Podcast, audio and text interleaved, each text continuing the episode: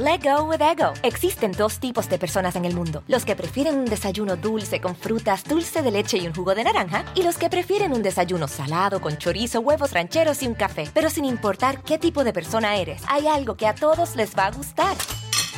Los crujientes y esponjosos Ego Waffles. Ya sea que te guste un desayuno salado, con huevos o salsa picante encima de tus waffles, o seas más dulcero y los prefieras con mantequilla y miel. Encuéntranos en el pasillo de desayunos congelados. Lego with Ego.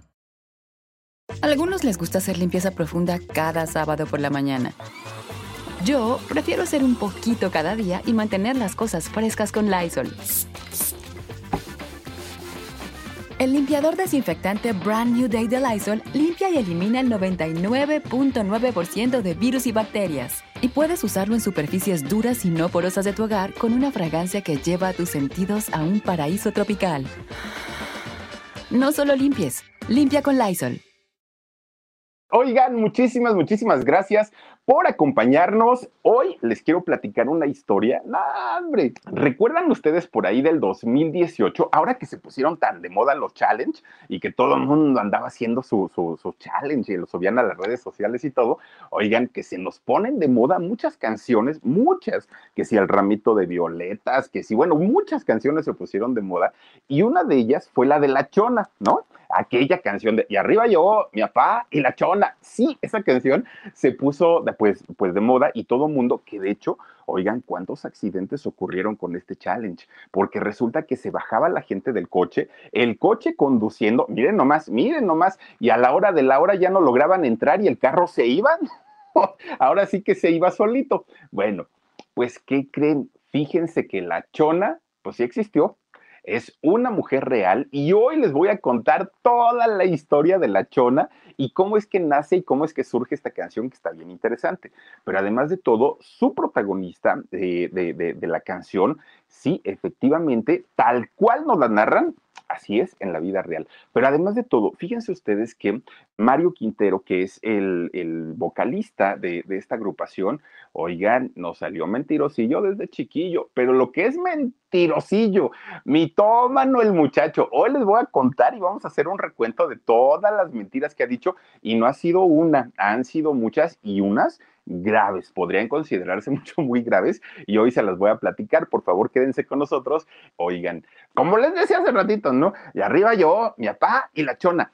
Esa frase no, no se la inventó el vocalista de los Tucanes de Tijuana. No, ahorita les voy a decir de dónde se la fusiló, quién la decía y por qué la decía. Y efectivamente, como les comentaba hace ratito, fue en el 2018 cuando por lo menos en México, oigan, una cantidad de gente, y en Estados Unidos, ¿eh? haciendo el famoso challenge de la chona y todo el mundo feliz de la vida. Y arriba yo, mi papá y la chona, baile y baile, cante y cante la música de estos muchachos. Norteñotes ellos, ¿eh? de la meritita sierra de Sinaloa, no, no de Tijuana, de la meritita sierra de Sinaloa. Fíjense, eh, en un pueblito, en un pueblito muy chiquito, por cierto, llamado Huacapas, allá en Sinaloa. Pero de estos pueblitos, enclavados en la meritita sierra, que por cierto, fíjense nada más que este lugar eh, se le conoce como un pueblito mágico, porque tiene su río, de ahí merito es el chilorio, aquel, aquel guiso tan, tan delicioso, es justamente de esta parte de la República Mexicana. Es considerado uno de los lugares con más tradición, con más cultura en todo el país. Bueno, pues resulta que en aquellos años, y estamos hablando por lo menos de hace más de 55 años, el pueblito era totalmente distinto a lo que es el día de hoy. No era pueblo mágico en aquel entonces. Miren, máximo 40 a 50 casitas. Imagínense nada más un pueblito en medio de la sierra. Debió haber sido maravilloso vivir en medio de tanta, tanta naturaleza. Las casitas, todas las casitas eran hechas de adobe, que es este material como ladrillos, pero hechos de tierra, de lodo. Y entonces le tienen que echar paja eh, o eh, hay otra cosa que se llama, este, ay, no me acuerdo, no, no, no, no, no, hay una cosa que se llama ocochal, que le llaman, que, que son como ramitas de los árboles y que con eso baten el, el lodo, el barro, y van teniendo un poquito de amarre estos tabiques y con este material hacían sus casitas. exacto, Dani, gracias. Con adobe y los techos justamente eran de paja, así como lo estamos viendo. Y fíjense que la gente rica del pueblo, que eran, pues imagínense, 40, 50 casitas, ¿no? Muy chiquitas. Estas casitas, oigan, los que eran así ya de plano que tenían su buen dinerito, las, las techaban con láminas de asbesto que muchos años después nos enteramos que el asbesto es eh, dañino para la salud, pero en aquel momento pues nadie lo, sabía. Bueno, en realidad el, el pueblito mágico es Mocorito, pero Mocorito está muy, muy, muy, muy cerquita de las Huacapas, es prácticamente lo mismo. Y ahí en Mocorito justamente es donde se, se come el chilorio y todo esto, ¿no? Bueno, pues justamente entre estos pueblitos de las Huacapas y de Mocorito nació justamente Mario Quintero Lara. Mario Quintero Lara, a quien posteriormente conocimos como uno de los fundadores, pero además como la voz principal de los Tucanes de Tijuana.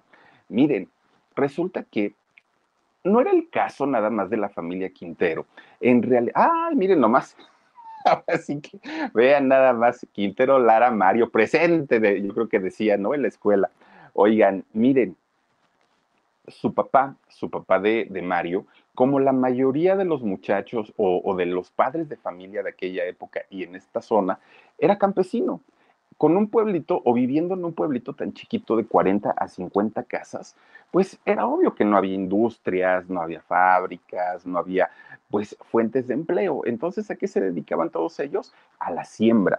Y miren, se sabía que el señor tenía familiares que eran músicos, pero ellos, en realidad, la familia eh, Quintero, pues eran familia muy humilde, mucho, muy humilde. De hecho, doña Cayita Lara, su esposa, además de, dedicarse al hogar, a cuidar a sus hijos, a los animales y todos estos trabajos tan duros y tan pesados, también trabajaba, obviamente, en el campo y en el, hogar, en el hogar. Dobleteaba el trabajo. Una mujer mucho, mucho, muy trabajadora.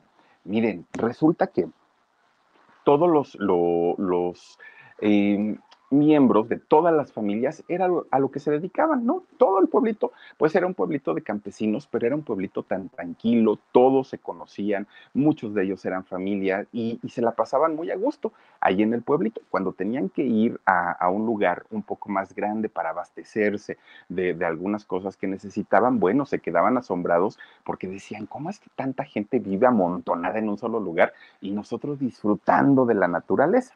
Bueno, pues resulta, fíjense, Mario, desde que estaba muy chiquito, tuvo que aprender el trabajo duro. Su papá le enseñó no solamente las labores del campo, además le, enseña a cuidar a los animales y le dijo, hijo, si tú quieres tener tu dinerito, vete con los vecinos que te paguen unas monedas y cuídale sus chivos, sus burros, los animalitos que tengan, cuídaselos y ya que te den una propinita y con eso pues te vas tú sacando tu dinerito. Entonces Mario, desde que era muy chiquito, aprendió a hacer esto. Él aprendió precisamente a, pues a, esa manera de, esforzarse si quería tener algo en la vida.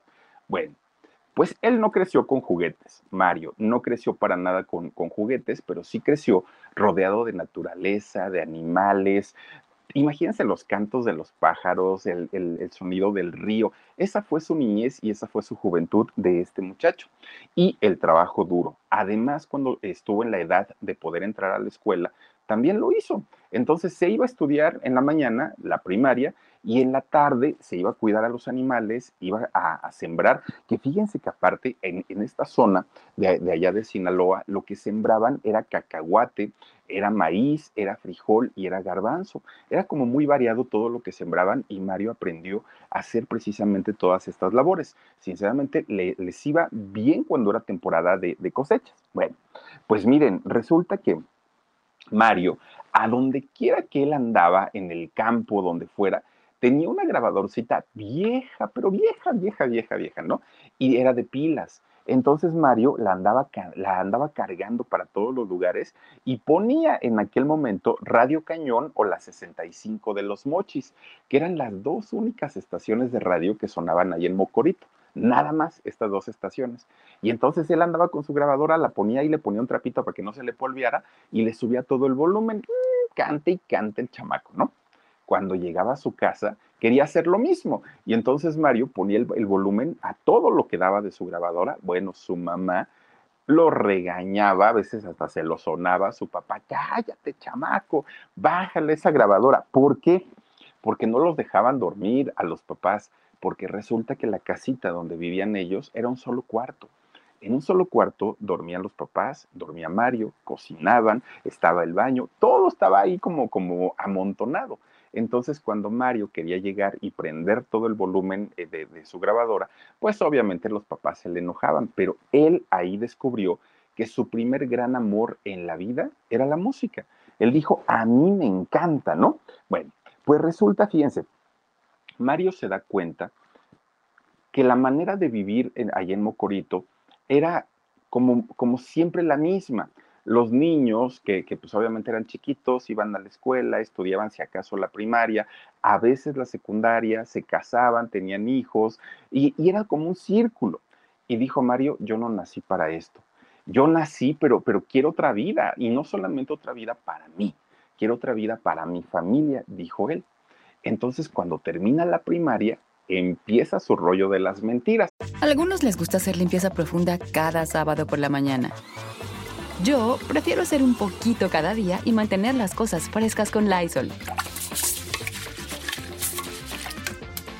El limpiador de inodoros Brand New Day de Lysol limpia y desinfecta el inodoro y el cepillo, eliminando el 99.9% de virus y bacterias con una fragancia que lleva tus sentidos a un paraíso tropical. No solo limpies, limpia con Lysol.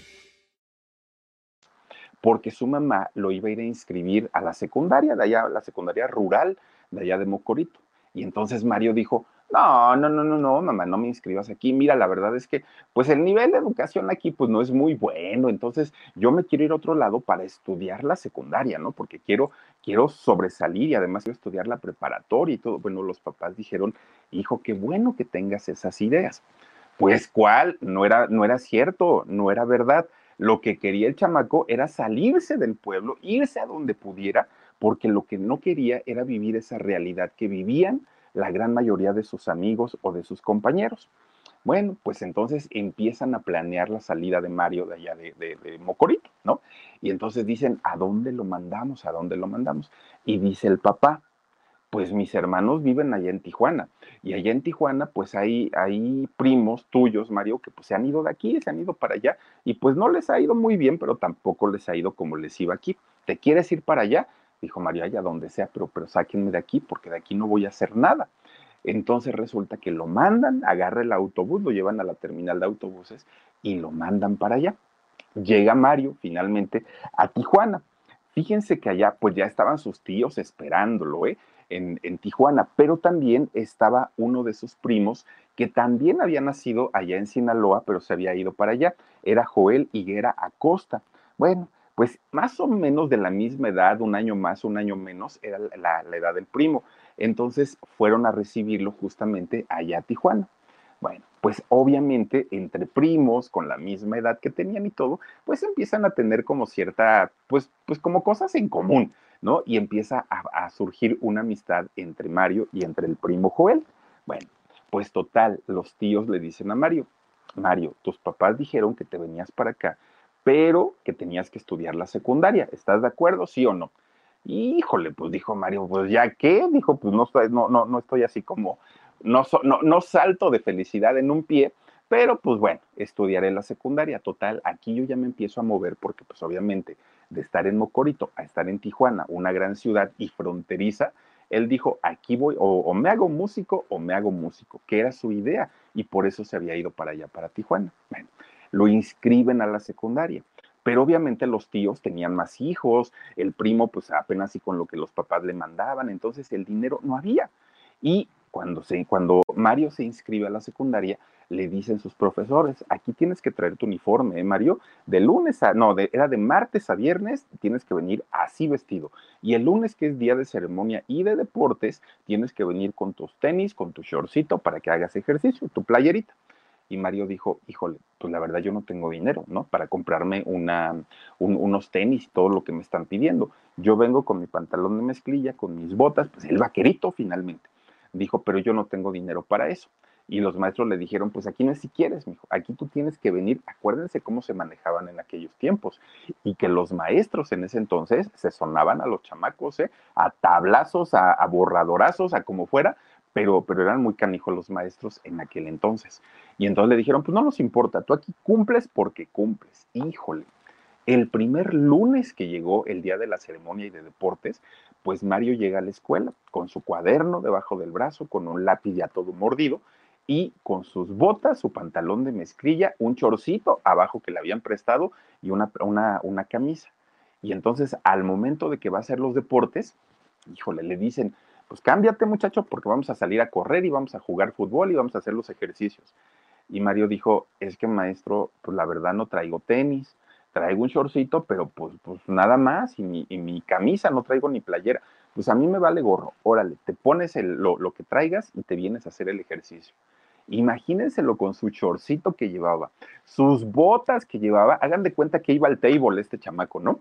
Y, y su, su camisa, no, no, no fue la burla de toda la escuela, de los maestros de la escuela, un bullying terrible que le hicieron. Le decían el rancherito, le decían el charrito montaperros, bueno, le decían de todo, de todo, de todo.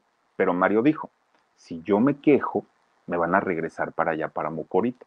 Y yo no me voy a regresar, prefiero aguantarme. Entonces, pues así me la llevo, no tengo dinero, ni voy a tener los tres años de la secundaria, ¿para qué me hago menso? No voy a tener dinero pues vengo con botas, vengo como tenga que venir y pues ya si los maestros me siguen haciendo burla junto con los chamacos, pues ya ni modo, dijo Mario, ¿no? Pues total, pues ya me acostumbraré a las burlas. Así lo hizo, fíjense, y, y que le decían tan feo. Bueno, pues resulta que él no tenía nunca dinero, él batallaba muchísimo para todo, pero aguantó todo, aguantó todo durante todo ese tiempo. Bueno, pues mientras Mario sufría obviamente por esta situación, él buscaba siempre la manera de estar como relacionado con la música, escuchando la, música de, de, las estaciones de radio donde él podía, porque él quería de alguna manera pues destacar en este medio. Pues miren, resulta que en ese momento se entera que sus tíos, los hermanos de su papá, tenían un grupo él no sabía y de hecho su papá le había platicado que tenía familiares que eran músicos, pero pues nunca, nunca les habló más. Pues resulta que estos tíos eran los incomparables de Tijuana, así se hacían llamar. Los Incomparables, si bien no era un, grupo mundialmente conocido, allá en Baja California tenían su, cierta fama, los Incomparables. Entonces resulta que Mario pues no se les despegaba, ¿no? Y tío, y enséñeme a tocar la guitarra, y tío, enséñeme a tocar la batería, y tío, enséñeme a, a cantar, y bueno, y los tíos, muy enojados, corrían a Mario y le decían, a ver, chamaco, quítate de aquí porque nos estás estorbando, ¿no? No lo bajaban de estorbo al pobre chamaco. Bueno, el que sí, fíjense que el que sí ya trabajaba con ellos era su primo, su primo Joel. Allá en, en Tijuana les llaman secre a, los ayudantes, ¿no? A los ayudantes en este caso del grupo, que era quienes cargan el, equipo, lo montan, lo instalan, cuando terminan las presentaciones, recogen todo y lo meten al camión. Bueno, su primo Joel era secre de los tíos. Entonces, pues obviamente Mario dijo, yo también quiero ir, aunque no me paguen, pero yo quiero estar ahí. Bueno, poco a poquito, tanto Mario como Joel aprendieron a tocar instrumentos, poco a poquito. Y entonces los tíos, queriendo que no, como los chamacos les ayudaban a todo, pues imagínense que sí les eh, enseñaron a tocar instrumentos. Estos dos muchachos, Joel y Mario, no solamente eran primos y tenían el gusto por la música, además terminan siendo grandes amigos y grandes cómplices. Los dos a esa edad, en la edad de secundaria, tenían como, como este sueño de convertirse en artistas famosos, de ganar su buen dinerito, de superar la fama de sus, eh, de, sus tíos, pues tenían sueños y querían comerse el mundo a, a mordidas, ¿no? Mario termina la secundaria, pues miren, no con el mayor gusto del mundo, además de todo, con todo el bullying que le habían hecho durante tres años. Cuando los tíos le dicen, hijo, ya vas a salir de la secundaria, hay que irte a inscribir a la preparatoria. Mario dijo, no. No, no, no, no, no, ya no quiero. Si en la secundaria me fue como en feria, no quiero ni imaginarme en la preparatoria. No la voy a estudiar. Pues mándale una carta a tus papás, dijeron ellos, porque tus papás están con la idea que tú vas a estudiar. Entonces Mario les escribe la carta a chismosote, mentirosote, y les dice, ay, queridos papás, pues es que me da mucha pena que me hayan mandado tan lejos y todo, pero ya no alcancé lugar Ya no había lugares aquí en la prepa de, Tijuana porque le dieron prioridad a todos los ciudadanos de aquí de, Tijuana y todos los que somos de fuera, pues ya nos dejaron sin escuela. Entonces, pues me voy a meter a trabajar mientras empiezo este, otra vez, mientras llega el otro año y me pueda apuntar a la prepa. Bueno, los papás, imagínense nada más, ¿no? Pues ellos, este, pues muy tristes, pero decían, bueno, pues el niño sí quiere seguir estudiando. Rosana Durán, la jefa, Dice, bendiciones, Philly, muchas gracias por tus historias, que Dios te bendiga y besitos para todo tu, equipo y para huesitos con mucho cariño. Rosanita, te mandamos muchísimos besos y gracias, gracias por esos, esos cariñitos que nos mandas, de verdad que sí. Bueno, pues resulta que ya con su segunda mentira, ¿eh? el, el tucán, él dijo, pues es que ya no alcanza el lugar. Bueno, pues total, él tenía 15 años, acababa de salir de la secundaria, no tenía trabajo, no tenía dinero, no tenía un oficio, no tenía nada. Y él dijo, ¿y ahora qué? Como los peces de, la película de Nemo, ¿y ahora qué? No sabía qué hacer, pues dijo, tengo que ir a buscar trabajo. El problema era, siendo menor de edad y sin tener siquiera la preparatoria, ¿qué trabajo podía encontrar? Realmente, pues, pues ninguno. Entonces se le ocurre al muchacho, pues dijo, mm, pues, pues ¿Qué tanto, ¿Qué tanto es tantito? Pues a lo mejor cambiarme, cambiarme el nombre y cambiarme la edad, dijo Mario. Pues entonces le empieza a preguntar, oigan, ¿dónde me harán un acta de nacimiento falsa? ¿Dónde me, me podré cambiar el nombre? Y ya le empiezan a decir, oigan, con papeles falsos entró a trabajar a una empresa de lijas. Ahí llega a trabajar Mario, ¿no? Pues empezó a agarrar como carrera en el rollo de las mentiras, ¿no? Pues ya chismosón finalmente. Miren, pues total, empezó a trabajar ahí y duró dos años. Estos dos años no le pagaban bien, era pues obviamente un sueldo mínimo lo que le pagaban en aquel momento y a veces le alcanzaba Mario para sus comidas y en el peor de los casos a veces ni para eso, pero para aquel momento tenía 17 años. Incluso, fíjense que le quedaba muy lejos la fábrica de lijas de donde él vivía. A algunos les gusta hacer limpieza profunda cada sábado por la mañana. Yo prefiero hacer un poquito cada día y mantener las cosas frescas con Lysol. El limpiador desinfectante Brand New Day de Lysol limpia y elimina el 99.9% de virus y bacterias. Y puedes usarlo en superficies duras y no porosas de tu hogar con una fragancia que lleva a tus sentidos a un paraíso tropical. No solo limpies, limpia con Lysol pero él se levantaba de madrugada y se iba caminando y regresaba caminando. ¿Todo para qué? Para poder ahorrarse lo de los pasajes, porque decía, no, pues estos cuatro pesitos, cinco pesitos, ya me alcanzan para medio kilo de tortillas. Y, buscaba siempre la manera como de economizar. Y así se la llevó durante dos años, imagínense nada más. Mientras iba caminando, él soñaba que ya estaba en un escenario, que cantaba, que todo le iba bastante, bastante bien. Bueno, Mientras él soñaba, sus primos, que aparte ya se les había unido otro de nombre Mario también, solamente que Mario Moreno como el, cómico mexicano, ¿no? Eh, Mario Moreno, que también era primo de ellos, Joel y además este eh, otro amigo, empezaron ellos a idear cómo formar este grupo. Cuando le avisan a Mario, oye Mario, ya se está concretando pues la, la idea de formar un grupo, le avisamos a un amigo llamado David Servín, y David se vino con nosotros. Entonces ya estamos, pues ahora sí que prácticamente, pues con la agrupación completa. Y tú que cantas bien, vente con nosotros.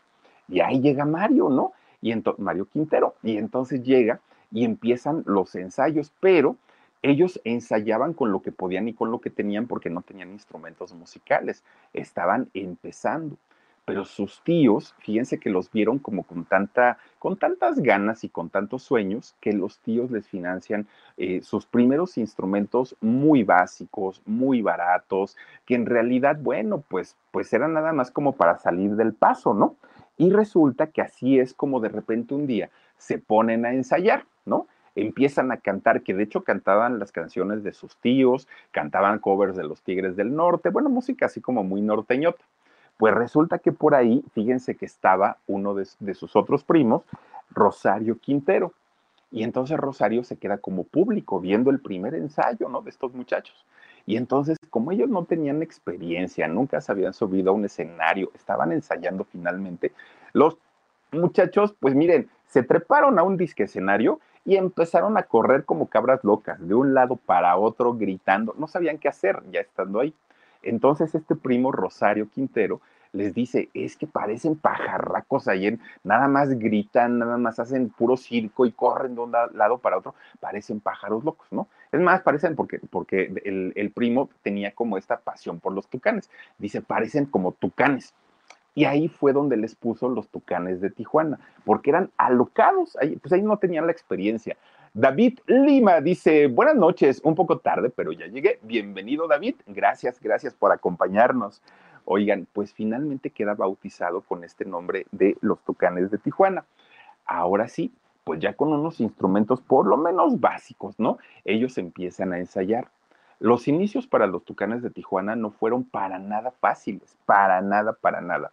Miren, resulta que ellos, y me refiero a, los cuatro, tuvieron que dejar sus trabajos, ¿no? En el caso de Mario tuvo que dejar la fábrica de, lijas y todos los demás muchachos pues tenían también que, haber dejado su, tuvieron que haber dejado su trabajo para poder dedicarse ahora sí a los ensayos formales del grupo.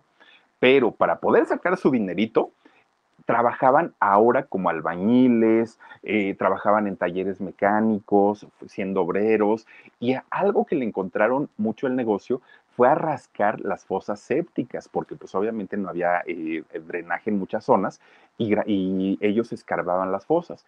Pues como eran trabajos eventuales que solamente se hacían por temporadas y trabajaban tres, cuatro días, ellos podían ensayar los demás. Bueno, trataron de destacar con su, con su nuevo grupo, los Tucanes de Tijuana, pues no, no pasaba absolutamente nada.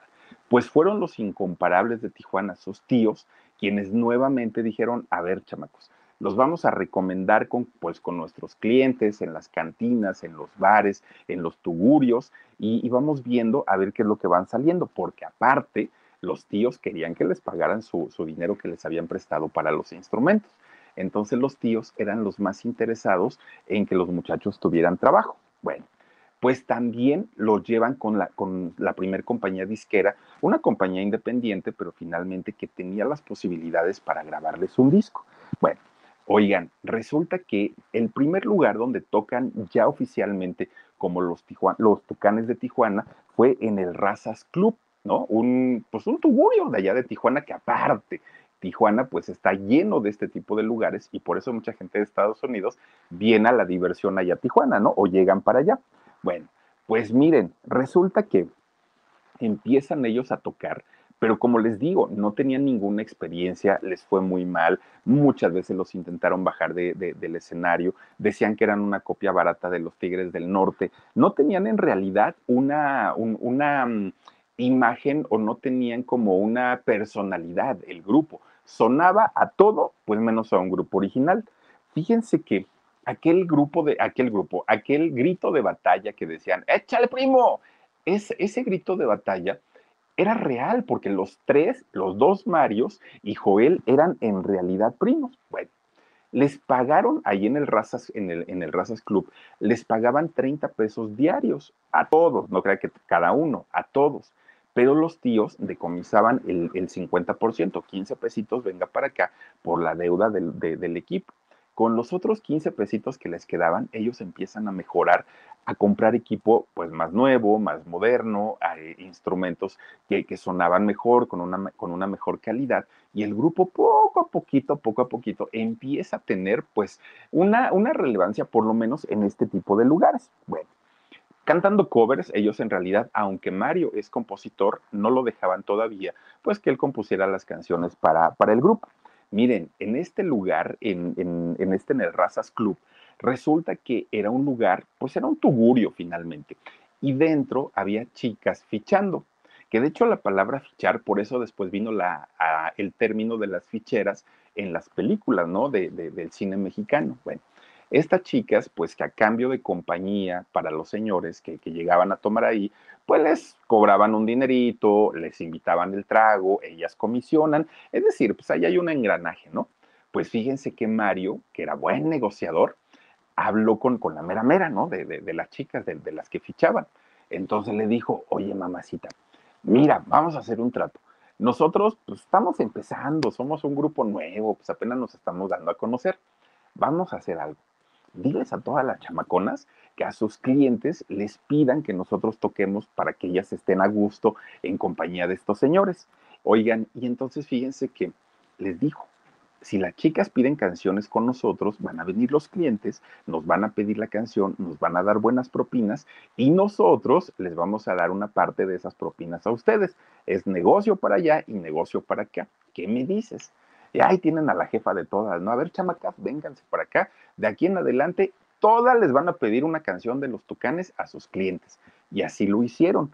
Fue de esta manera que además de los 30 pesos que les pagaban diario, bueno, llegaban a sacar muchísimo más de puras propinas y los clientes estaban felices. Además de todo, bueno, obviamente tenían que dar esa eh, cantidad, la, la, digamos, comisión hacia las muchachas. Bueno, pues resulta que todo, todo, todo funcionó muy bien. En esas andanzas estaban cuando casi toda la agrupación pues conoce a quienes después convirtieron en sus esposas. En el caso de Mario fue justamente Adriana. La conoce y fíjense que Adriana, que se convierte en el gran amor, en el segundo gran amor de Mario, porque su primer gran amor fue la música, se casó con ella. Pero no solo se casa con ella, hasta el día de hoy es su inseparable, siguen juntos todavía. Bueno, ahora ya todos eran prácticamente hombres de familia tenían responsabilidades, tenían compromisos, muchos de ellos ya tenían hijos y obviamente lo que ganaban ahí en el, este club ya no les alcanzaba. En el Razas ya decían, no, pues aquí ya este, tenemos que hacer algo verdaderamente, o sacamos adelante el grupo o de plano ya lo abandonamos, porque con responsabilidades hay que pagar renta, hay que dar el gasto, hay que pagar la luz y ya no nos alcanza. Bueno, pues decidieron los cuatro darle el último jalón al grupo y ver si este grupo podía de verdad pues despuntar hasta el cielo. Contratan a un tecladista, a un tecladista de nombre Clemente Flores. Se integra ya el quinteto finalmente como lo conocimos ya muchos años después. Algunos les gusta hacer limpieza profunda cada sábado por la mañana. Yo prefiero hacer un poquito cada día y mantener las cosas frescas con Lysol. El limpiador multiusos de Lysol limpia y elimina el 99.9% de virus y bacterias. Y puedes usarlo en superficies duras no porosas de la cocina, baño y otras áreas de tu casa. No solo limpies, limpia con Lysol. Ahora, ahora ya como quinteto, fíjense que este grupo empieza a ensayar de una manera, pues obviamente ya mucho más formal, muchísimo más eh, seria, y resulta que se, convierten en un grupo muy exitoso para las cantinas, para los bares y para los, tugurios allá justamente en eh, Tijuana. Pero además de eso, se alquilaban para ir a, cantar a los 15 años, a las bodas, a los cumpleaños, donde los contrataran. Ellos iban y tocaban. Y gracias a eso, poco a poquito, allá en Tijuana, ya eran conocidos los tucanes de Tijuana. Bueno, no les gustaba mucho la música de ellos porque todavía no tenían música original eran puros covers, entonces mucha gente decía, de verlos a ellos a ver a los Tigres, mil veces a los Tigres, de verlos a ellos a ver mejor a los otros, ¿no? Bueno, pero ya tenían como sea su dinerito. Se compran una camioneta van, toda vieja, toda molada, ¿no? Su, camioneta, pero ya tenían la manera de transportar su, equipo a las fiestas pero no, tenían secres, ¿no? estas personas que les ayudan a montar y a instalar todo. Entonces ellos mismos cargaban sus bocinas, sus baffles, sus micrófonos, sus instrumentos, cargaban absolutamente todo. Tenían que ensayar, bueno, el trabajo se les acumuló de una manera terrible, pero ya su equipo iba siendo diferente, ya se escuchaban muchísimo mejor. Bueno, pues miren, a veces les iba muy bien, pero a veces no tenían ni dinero para la gasolina de la camioneta. Bueno, para ese momento ya todos, todos, todos habían dejado sus trabajos y estaban dedicados 100% a, eh, pues, al crecimiento del grupo. De repente sus tíos les dicen, oigan, tanto y tanto y tanto que hemos insistido para que lo reciba una disquera, que ya tienen la cita. Vayan por favor y pues a ver cómo les va. Hombre, ellos felices de la vida porque decían, al fin, al fin alguien nos va a hacer caso y al fin vamos a tener un disco y todo el rollo llegan a una disquera que se llama Cadena Musical. No sé si exista todavía, pero llegan con Cadena Musical, una disquera independiente. Para ese momento, ni Mario ni ninguno de los integrantes sabían de negocios, de, obviamente de negociaciones, de todo esto, no tenían ni la menor idea. Llegan esta, eh, con, con los ejecutivos de la disquera y le sacan un contrato y se los dan. A ver, chamacos, ahí tienen ya su contrato, fírmenlo y este, pues empezaremos a trabajar. Y dijeron ellos, pues perfecto, además nos mandaron los tíos, pues no creo que esto sea una tranza.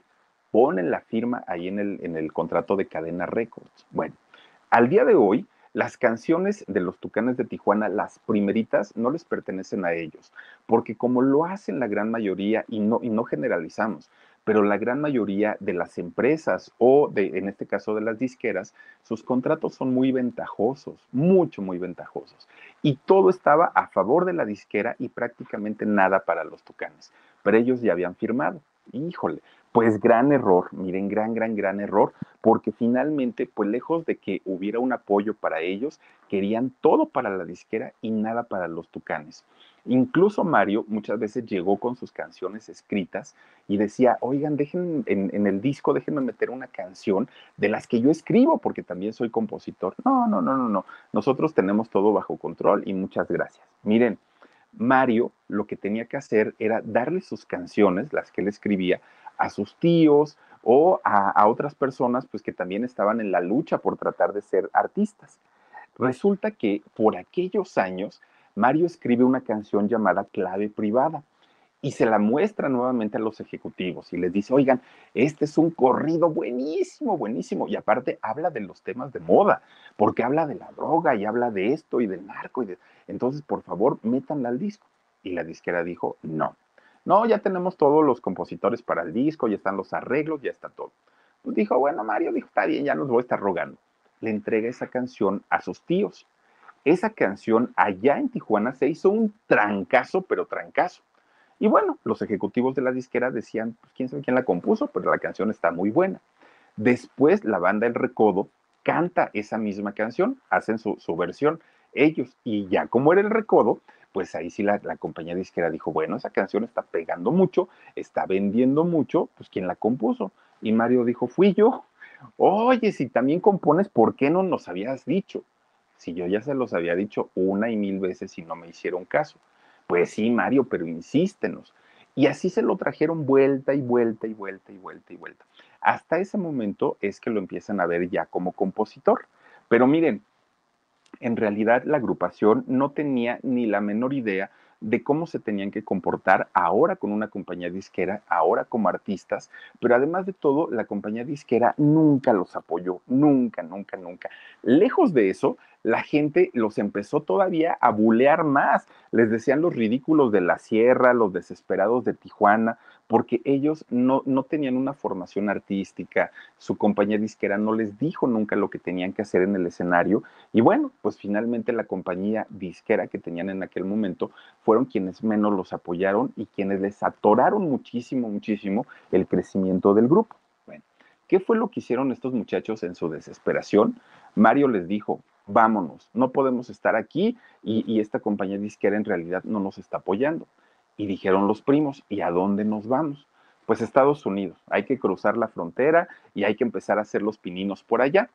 Y entonces, ¿qué creen? Que se cruzan de mojados. Ah, iban todos para Estados Unidos, ¿no? Y empezaron, fíjense que a trabajar en clubes latinos allá en, en, Estados Unidos, pero como eran ilegales, pues no podían trabajar, ¿no? Y más ellos como ahora figuras públicas, pues menos. Y entonces Mario dijo, mm, ¿qué hacemos? ¿Qué hacemos? Y que se cambia el nombre. No, pues ya le había gustado la mentira, ¿no? A, don Mario. Ahora se llamaba don Ramón Lara, así se llamaba. Y de esta manera, con papeles pues, que no eran los que tenían que ser, empiezan a trabajar allá en Estados Unidos. Y fue en Estados Unidos donde sí efectivamente empiezan a tener más éxito, obviamente con todos los paisanos, ¿no? Que extrañaban su país, que viéndolos a ellos, pues se sentían como en casa, se sentían como en México, empiezan a tener éxito. Entonces Mario dijo, no, ya no podemos estar aquí más tiempo de ilegales porque como ya nos estamos dando a conocer, ¿qué tal que nos agarran y se va a hacer tremendo escándalo? Yo ya no me quiero llamar Ramón Lara, yo ya me quiero llamar Mario Quintero. Y entonces se regresan a México. ¿A qué regresaron a México? Regresaron a poner en orden sus papeles, a sacar sus visas de trabajo como Dios manda y resulta que sí pudieron hacerlo. regresan a trabajar a Estados Unidos, pero ahora sí ya con todas las de la ley y resulta que les va muy bien. Cuando regresan a México, ya regresan siendo medianamente conocidos, por lo menos más conocidos que cuando se fueron.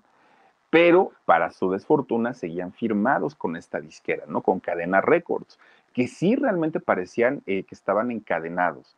Miren, fueron años de peleas en tribunales para que les dieran su carta de retiro y aparte gastaron, gastaron su, su buen dinerito. No les fue tan fácil hasta que finalmente en el año 94 pudieron deshacerse ya de, ese contrato ventajoso que habían firmado y ahora sí, poniendo toda la atención del mundo, firman con Alacrán Records y ahí con ellos es donde graban muchos discos y además donde vienen ya sus grandes, grandes éxitos. Bueno, pues ellos ahora sí dejan de, cantar aquellos covers como, como, de los Tigres o como de los mismos tíos, ¿no? Ya ellos tenían su, su música original. Bueno, pues un día ahí tienen que les dicen, ¿no? Su nueva compañía. Oigan, muchachos, tienen una entrevista en una estación de radio de ahí de Tijuana. Vayan, por favor, la cita es a tal hora, no sé qué, no sé cuándo, ¿no? Hay que promocionar música. Sí, está bien, dijeron ellos. Se enfundan ellos en sus trajes norteños, su sombrero, y ahí van a la estación de radio. Miren, resulta que con los, bueno, eh, obviamente llegan con el productor del programa, llegan con el conductor, saludan, pues lo que hacen normalmente, ¿no? Y resulta, esto fue en Ensenada, allá en Baja California, no fue ahí en, Tijuana. Bueno, pues resulta, fíjense que ahí el locutor que los iba a entrevistar se llama Tomás Acevedo. Bueno, pues resulta que Tomás era un hombre casado, bueno, sigue siendo, ¿no? Un, un, hombre casado. Su esposa de Tomás era nada más ni nada menos que la mismísima Chona. Pues sí, la Chona, una mujer, ahora sí que como decía Juan Gabriel, de ambiente, una mujer que le encantaba el baile, que nada más escuchaba que iba a haber baile en cualquier lado, yo voy, decía, ¿no? Y entonces la chona, quien se le pusiera enfrente y le dijera, bailamos, hombre, la chona se paraba, baile y baile y baile y baile y baile, ¿no?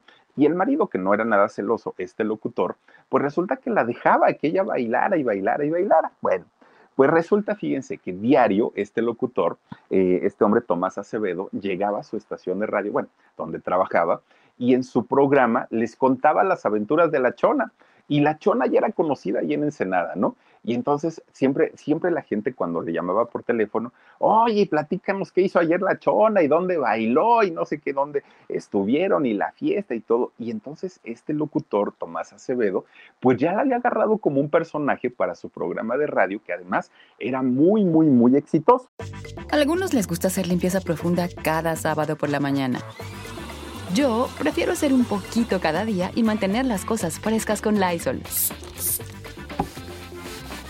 El limpiador multiusos de Lysol limpia y elimina el 99.9% de virus y bacterias. Y puedes usarlo en superficies duras no porosas de la cocina, baño y otras áreas de tu casa. No solo limpies, limpia con Lysol.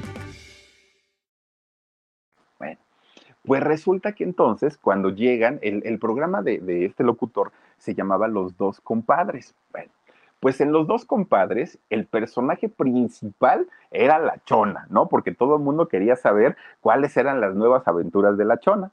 Pues resulta que llegan los tucanes de Tijuana y empiezan a platicar y se caen muy bien, tanto Mario como eh, el señor Tomás Acevedo, se caen muy bien y empiezan a platicar. Y les empieza a platicar Tomás de su esposa es que fíjate que mi mujer, no, hombre, me salió buena para los pasos de baile. Y si ella estuviera aquí, ya estaría bailando ahorita, ¿no? En este momento. Y dice, y ella es un personaje para mi programa de radio. La gente la quiere mucho, aunque no la conocen, pero todo el mundo quiere saber de la chona. Y entonces le dice, ¿por qué no? ¿O cuánto me cobras? Le dijo a Mario, por hacerme un jingle un jingle, una cancioncita, ¿no? Para, para mi programa de radio, hablando de la historia de, de, mi mujer, hablando de la historia de la chona.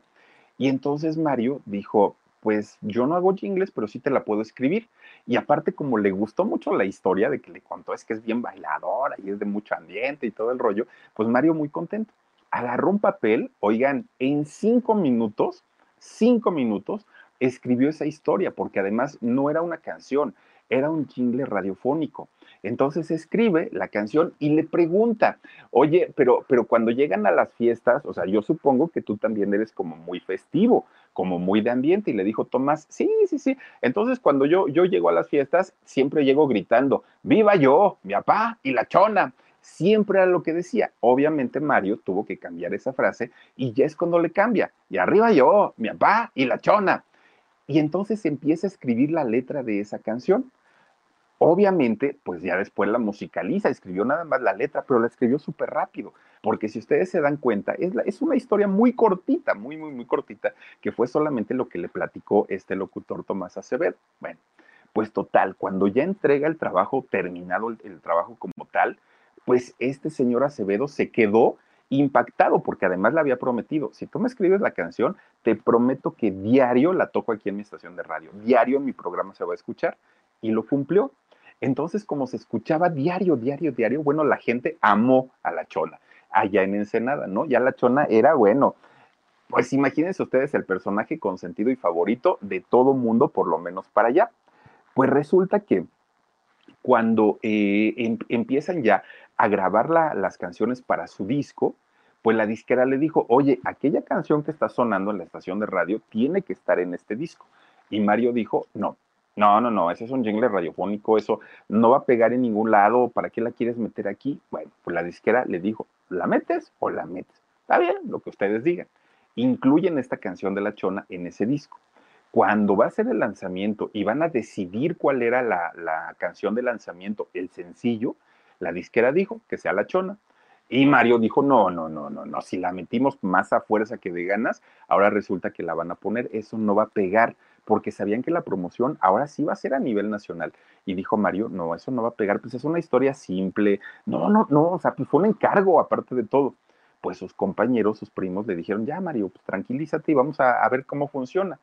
Pues miren qué bueno, qué bueno que lo obligaron porque se convierte en un exitazo, pero exitazo, exitazo, la famosa chona. Y después de ahí vinieron muchos otros, ¿no? Me gusta vivir de noche, el tucanazo, muchos otros, pero la chona definitivamente representó la punta de lanza en la carrera ya importante de, de esta agrupación. Y efectivamente, la chona es real, la chona existe y la chona es bien bailadora hasta el día de hoy. Bueno, pues miren, ya después de tanto, tanto, tanto éxito, pues Mario ahora sí podía tocar su música, la que él escribía, en sus discos, pero escribía narcocorridos. No, no, no eran historias como La Chona, eran historias que hablaban de drogas, que hablaban de sexo, que hablaban de matazones, que hablaban de estas cosas tan fuertes. Era una manera de retratar el México de aquel momento de una manera pues no tan agresiva, de una manera un tanto chusca.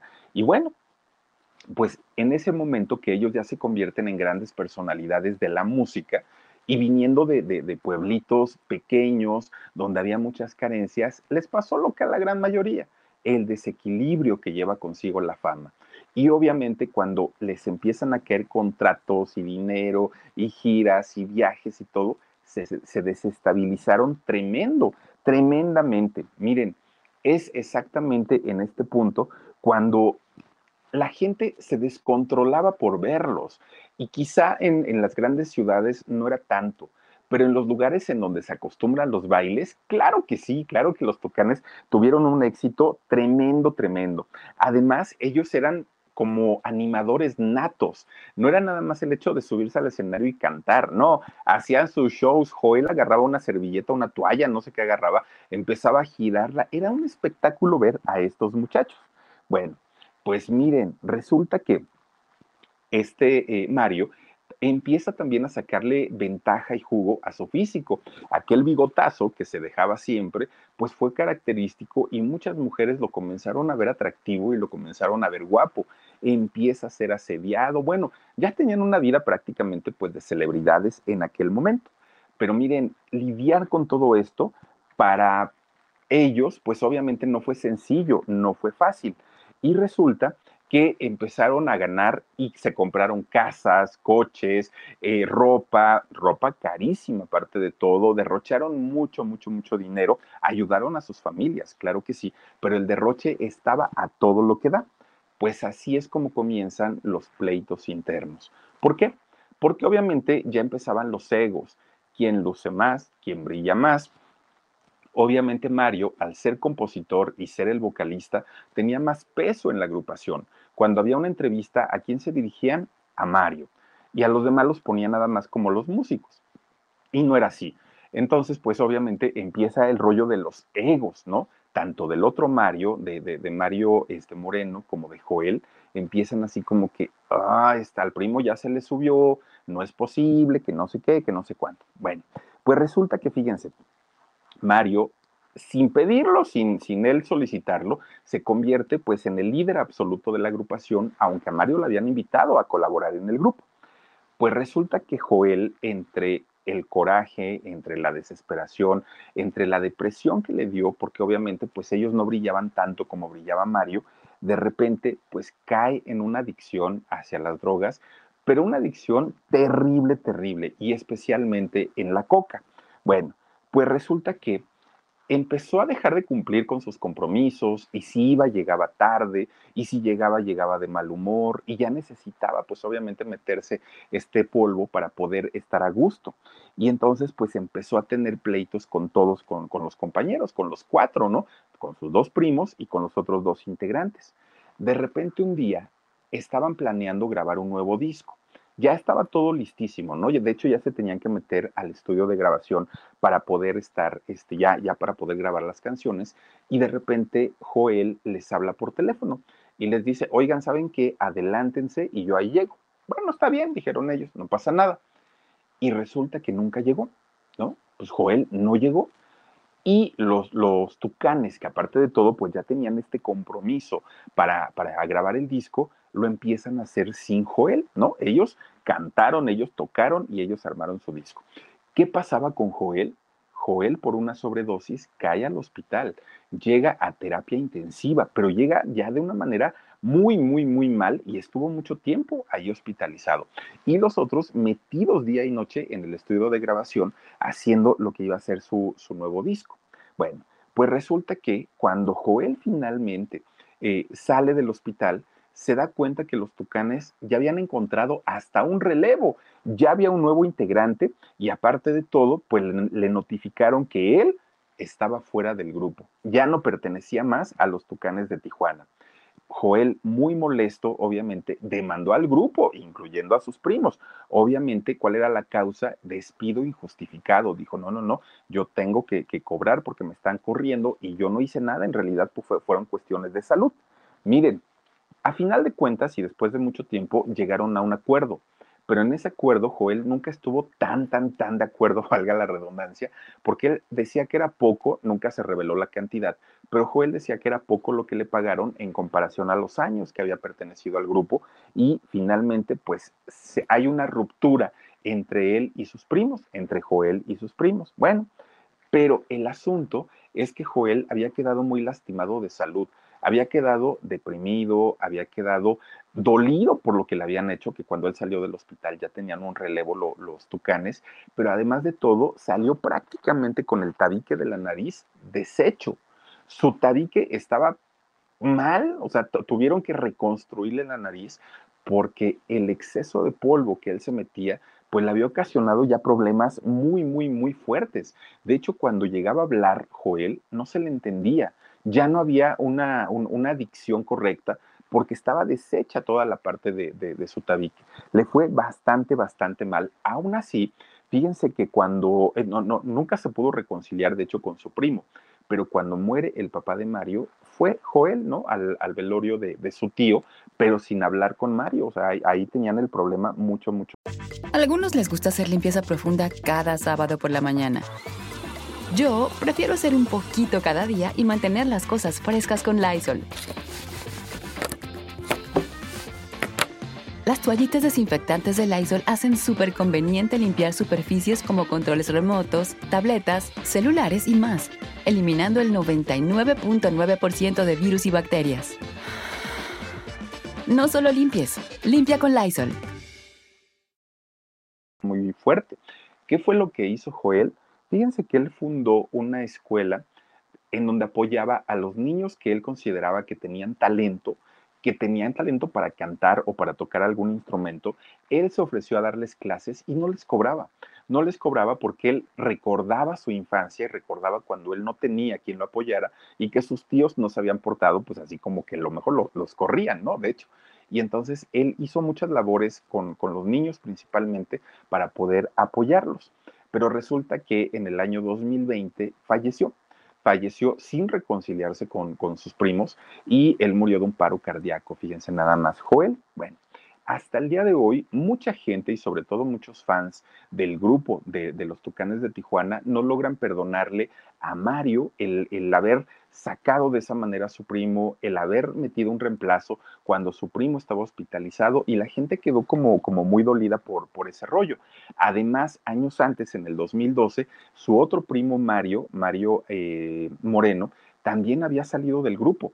Y la gente pues empezó a, murmurar, a especular, ¿por qué lo corriste? ¿Por qué lo sacaste? Y finalmente lo que dijo Mario, Mario Quintero fue, pues yo no lo saqué, él se quiso ir, dijo que iba a hacer una carrera como, como solista y pues él pidió su salida y ya, nada más, hasta ahí quedó. Y la gente se tranquilizó un poquito, ¿no? Porque además de todo, posteriormente sí se conoció una carrera musical de, de Mario Moreno que se llamó Marión Moreno con estilo norteño. Ese fue el concepto del primo Mario que finalmente había abandonado el, grupo en el 2012.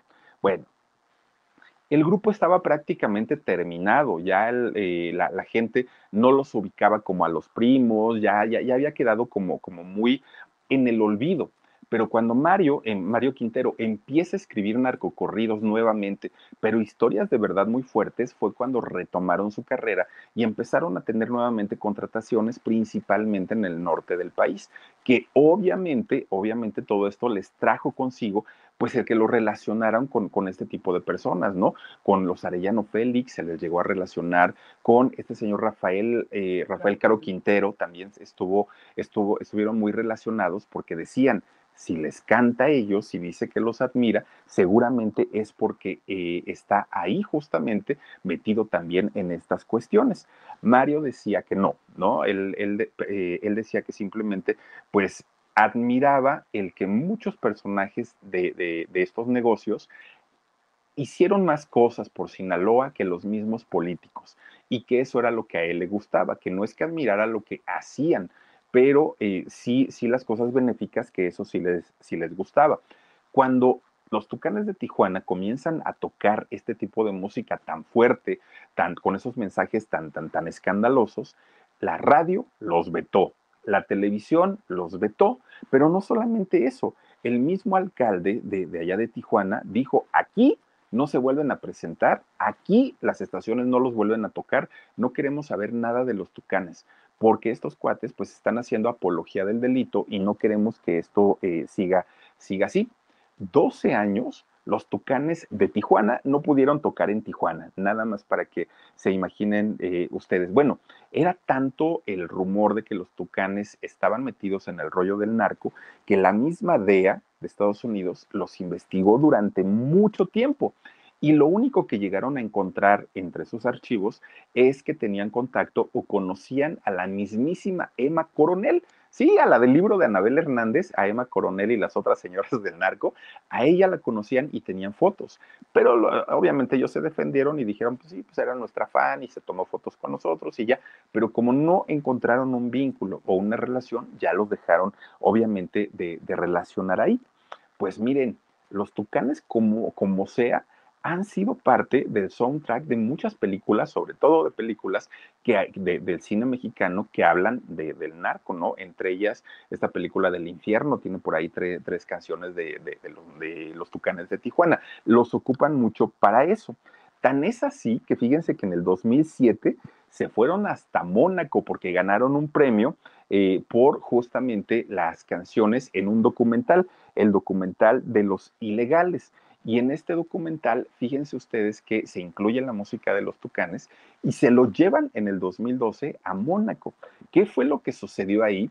Que cuando empiezan a cantar La Chona y todo, todos sus éxitos, el príncipe Alberto de Mónaco, la princesa Carolina y la princesa Estefanía de Mónaco, ya los veían ahí haciendo el challenge también este de La Chona cante y cante, baile y baile, ellos muy, muy, muy a gusto. Estuvieron también por ahí en el 2019 en el Festival de Coachella, allá en Estados Unidos, que fíjense, no es el tipo de música que se toca, pero dijeron, son tan buenos que tráiganselos. Han estado en el Vive Latino por, por aquí en México también y les fue bastante, bastante bien. Nada más para que se den una idea.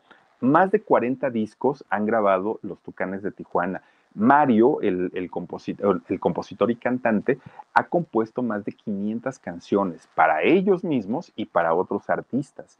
Son el grupo de regional mexicano que más nominaciones al Grammy han tenido.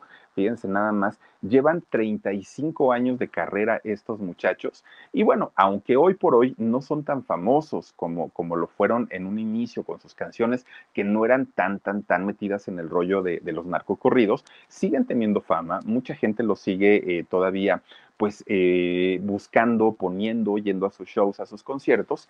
Y bueno, pues miren, a pesar de que Mario es una persona humilde y de, de un pueblito, tiene años, años que no ha regresado a Aguacapas allá en Sinaloa.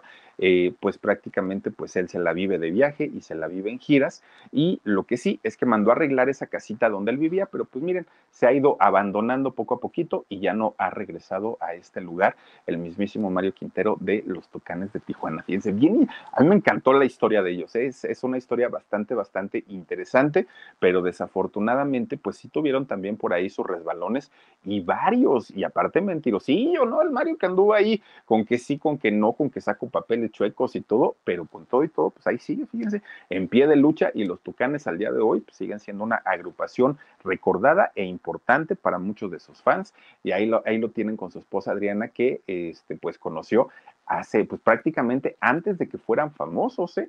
Porque ni siquiera es que ya haya tenido dinero, fama, éxito, no, cuando se conocieron todavía no era el personaje en el que se convirtió posteriormente. Pero bueno, pues ahí está la historia de los Tucanes de Tijuana y por lo pronto vamos a saludar y a despedirnos de quienes están conectados con nosotros. Rosaura Arenas, gracias Rosaura por tu super sticker. Nanis Guevara Gómez, dice la chona, no, pues es que la chona sí era de, veras, sí existió y andaba baile y baile, contaré la historia de una famosa persona. Y es que sí era famosa la chona, porque les digo que era el personaje de ahí de, de, la estación de radio, pero qué padre, imagínense que le hayan escrito una canción y aparte de todo, pues que la hayan hecho conocida en todo, en todo México y parte de Estados Unidos, y además que la hayan regresado a la fama después de cuánto tiempo. Ella en el TikTok lo siguen poniendo todavía. Gersus38 dice, ando bien borrachita, dice, por eso no los etiqueto. Gersos, invítanos, no seas así, que te quita un traguito, ni que te fuéramos, nos fuéramos a acabar la botella. Michelle Barón dice, saludos Philips y a toda la audiencia. Gracias, Michelle, bienvenido. Negris Garnica dice, ese grupo tuvo muchos éxitos, pero hubo algo que, paró su carrera. Sí, claro, lo que paró su carrera fueron las broncas y el hecho de que se empezaron a meter ya con, con el rollo de los narcocorridos, fue lo que lo detuvo. José Rentería dice, Philip, saluditos desde Las Vegas, Nevada. Un abrazo, un abrazo, José. Muchas gracias por estar aquí. Misterioso Sánchez, como cada noche, dice, gracias, Philip, por tus, eh, por tus contenidos. Excelente fin de semana también para ti, mi querido Misterioso. Gracias por acompañarnos. Magali Franco, buenas noches, Philip. Gracias, Magali, por acompañarnos. Eh, Basilia González, saludos, Philip, desde California. Oigan a la gente de Estados Unidos de California, gracias por estar aquí. Laura Eari dice, hola, hola, hola, buenas noches. Hola, Laurita, gracias por acompañarnos también. Dice Héctor Caballero. Saludos desde Los Ángeles, California. Oigan, mucha gente de Estados Unidos, cosa que agradezco mucho. Gracias y bienvenidos. Jenny Fermín dice, buenas noches, Philip. Un abrazo y mil besos. Ya di mi like. Muy disfrutable la historia al ritmo de la chona. Vamos a cantarla, contar la historia de una... no, pues ellos son los buenos para eso. Yo ni bailo. Dice Vivianita Quintanar Flores. Vivianita, espero tenerte pronto entre mis brazos. Sonríe, descansa, te mando mis besos. Gracias, Vivianita. Yo también te mando muchos, muchos, muchos besotes. Prisma, buenas noches, Philip. ¿Cuándo alarido? El domingo, Prisma. Domingo 9 de la noche vamos a estar en el alarido y lo vamos a hacer desde una estación del metro. Ojalá lo podamos hacer desde adentro, porque ¿qué creen? Me, me, mandaron un correo con una historia. Ay, Dios mío, el domingo. El domingo, si Dios quiere, por ahí nos vemos. Lili G. de Bonsal dice, saluditos desde Denver, Colorado. Gracias, Lili, te mando muchos besos. Gracias también por aquí a Mirtala Dávila. Muy buen conversador, Philip. Saludos. Ay, gracias, Mirtala. Besos para ti también con todo el cariño del mundo. Y tenemos, a ver, un último. Beatriz Constanza Rodríguez dice, den su like, nos faltan más de 500, por favor, por favor, se los pedimos con todo el corazón que nos regalen este, los likes para eh, poder distribuir el video, obviamente aquí en la plataforma de YouTube. Muchísimas, muchísimas gracias, Josefina Ávila, gracias también para ti. Gracias de verdad por haberse, eh, por habernos acompañado durante toda la semana. Es un gusto, es un honor y un placer de verdad platicar con todos ustedes. Y de lunes a viernes, ya lo saben, tenemos dos en vivo. Tenemos el de las dos de la tarde, que es programa en shock, diez y media aquí en el canal del Philip, martes y jueves alarido y el domingo en vivo también el alarido. Cuídense mucho, descansen rico, síganse cuidando y protegiendo. Y si Diosito quiere, el domingo aquí estaremos en vivo. Bueno, no aquí, nos vamos a ir a una estación del metro a hacer justamente el alarido. Nos vemos, bonito fin de semana, hasta el domingo. Besos. Let go with ego. Existen dos tipos de personas en el mundo: los que prefieren un desayuno dulce con frutas, dulce de leche y un jugo de naranja, y los que prefieren un desayuno salado con chorizo, huevos rancheros y un café. Pero sin importar qué tipo de persona eres, hay algo que a todos les va a gustar. Mm. Los crujientes y esponjosos Ego Waffles. Ya sea que te guste un desayuno salado, con huevos o salsa picante encima de tus waffles, o seas más dulcero y los prefieras con mantequilla y miel. Encuéntranos en el pasillo de desayunos congelados. Lego with Ego. algunos les gusta hacer limpieza profunda cada sábado por la mañana. Yo prefiero hacer un poquito cada día y mantener las cosas frescas con Lysol. El limpiador de inodoros Brand New Day de Lysol limpia y desinfecta el inodoro y el cepillo, eliminando el 99.9% de virus y bacterias con una fragancia que lleva tus sentidos a un paraíso tropical. No solo limpies, limpia con Lysol.